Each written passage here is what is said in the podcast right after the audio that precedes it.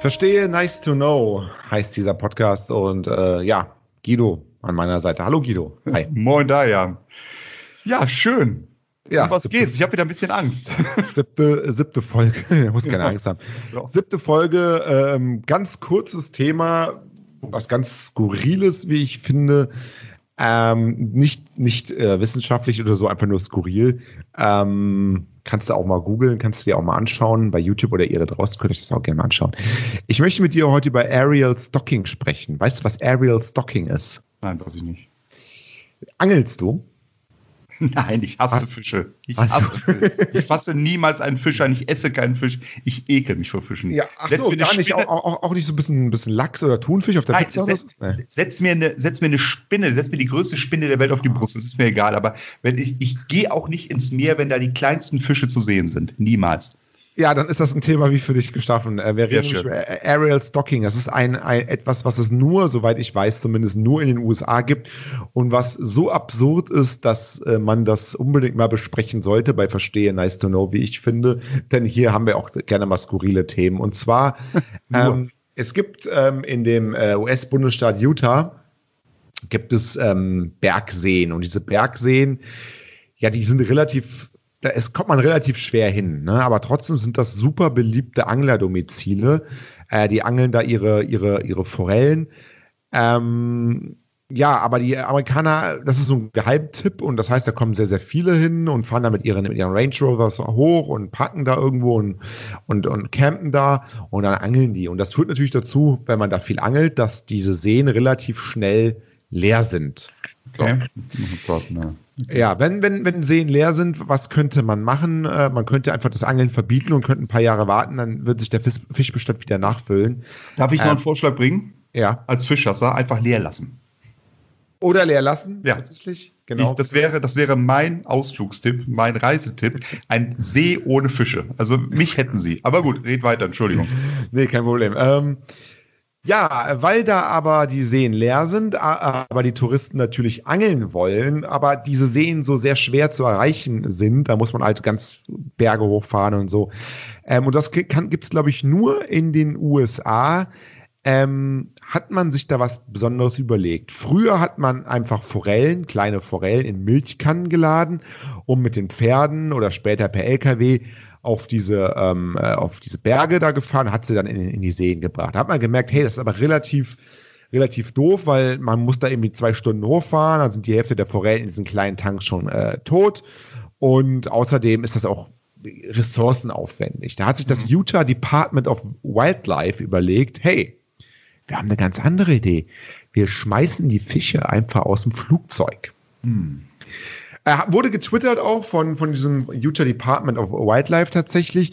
Und das wird so gemacht: die Fische, die kleinen Forellen, die sind nur 2,5 bis 7,5 Zentimeter groß. Das ist wichtig zu wissen, reden wir gleich drüber. Ähm, die werden gezüchtet, dann werden die mit so einer Art Riesenstaubsauger eingesaugt ähm, und werden in ja so Tanks gefüllt. Mhm. Dann werden diese Tanks in Flugzeuge, in so kleine ne, Einmann-Einsitzflugzeuge ähm, beladen. Und dann fliegen diese Flugzeuge ungefähr 45 Meter über diese verlassenen Bergseen. Und jetzt ist das so ähnlich.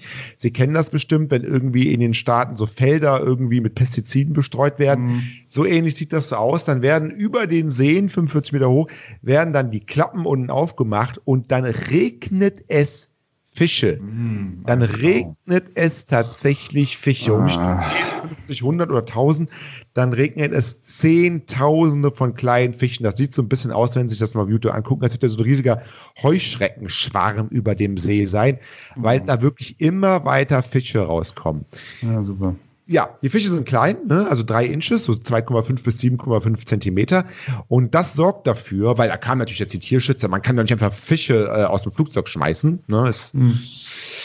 vielleicht so ein bisschen kritisch, selbst in den USA. Aber nee, man hat gesagt, hey, gar kein Problem. Diese ähm, Utah Department of Wildlife hat versichert, das ist keine Tierquälerei, denn die Fische sind ja so klein. Ähm, dadurch, dass sie so klein sind, ist so der Aufprall nicht ganz so schlimm auf dem Wasser. Mhm. Es würden mhm. ungefähr 95 Prozent der Fische den Fall überleben. Super. Ja, herzlichen Glückwunsch. Also ein Albtraum für die Nacht ist erledigt. Ey. Der muss doch noch einmal vom Kurs abkommen, ey. Dieser, dieser, dieser Bruchpilot und dann regnet das Ganze über mein Zelt, weißt du? Also, das, könnte, das, könnte, tatsächlich sein, wenn er mal als besoffener Pilot unterwegs ist. Also für, die Fische ist es, für die Fische ist es auf jeden Fall wie ein Sprung in den Pool, also komplett unbedenklich. Die machen das jetzt sogar sehr gern. Es haben sich sogar schon Fische gemeldet. Es haben sich sogar schon Fische gemeldet, die es ein zweites Mal machen wollten. Ne? Ja, genau. Die, die, die gehen an die Wasseroberflächen rufen. Nochmal, nochmal, nochmal. Natürlich, ist klar. Ich, Alter Verwalter, echt, es geht also nur, also ja klar, ich meine, gut, selbst wenn sie nicht überleben, ist ja auch egal, weil sie werden ja nur da reingetan, um zu sterben, oder? So kann also man das sehen. Ja. schon geangelt zu werden. Man, sie haben vielleicht noch ein, zwei Jahre gewonnen, wenn sie den Sturz, wenn sie zu, zu den glücklichen 95 Prozent gehören. Mhm. Ja, es ist ein, es ist tatsächlich ein sehr skurriles Thema. Ich möchte mich dafür bedanken, Dajan. Also ehrlich jetzt, aber ey, wir haben schon einige Folgen gemacht, aber das ist echt ein Wunderpunkt. Ne? Ganz ehrlich, Fische ist, äh, ja, ich möchte, Aerial Stocking. Ja, nee, ist ich gucke mir auch das Video nicht an, sei mir nicht böse. Nee, ich mache ja alles und ich nehme ja alles auf, was, was du mir so an Gedankenmodellen gibst, was du mir so an Skurrilitäten so an. Aber da, nee, das, das muss jetzt wieder. Allein mal, ist wieder ein bisschen off-topic, allein dieser Gedanke, dass es fliegende Fische gibt. Also ohne, ohne dass man sie abwirft, es gibt ja fliegende Fische, die zumindest so ein bisschen über die Wasseroberfläche oh, ein paar hundert Meter fliegen können. Und ich mache mir dann und ich denke mir, ach, ich bin so schön im Tretboot oder im Ruderboot und zack, fliegt meiner drauf. Ich war letztens auf einem Tretboot, auf einem Teich, ein See. Und da hatte ich Angst, da sind bestimmt Fische drin, wenn mal einer hochspringt und im, Fisch, oh, im, im, Schiff landet, im, im, Tretboot landet. Ich bin da, ich, ich, ich weiß nicht, Fische ist, aber gut, das sollte jetzt rübergekommen sein. Ja, ist in Ordnung, ja. Also bei mir ist es zumindest angekommen. Ich glaube, bei den, bei den Zuhörern auch so ungefähr. Ah, nee, wusste ich gar nicht von dir, Guido. Das ist was ganz Neues. Äh, dabei wollte ich dich mal zum Essen einladen und ein leckeres äh, Wildlachsfilet dir kredenzen. Das werde ich jetzt nochmal überdenken. Nee.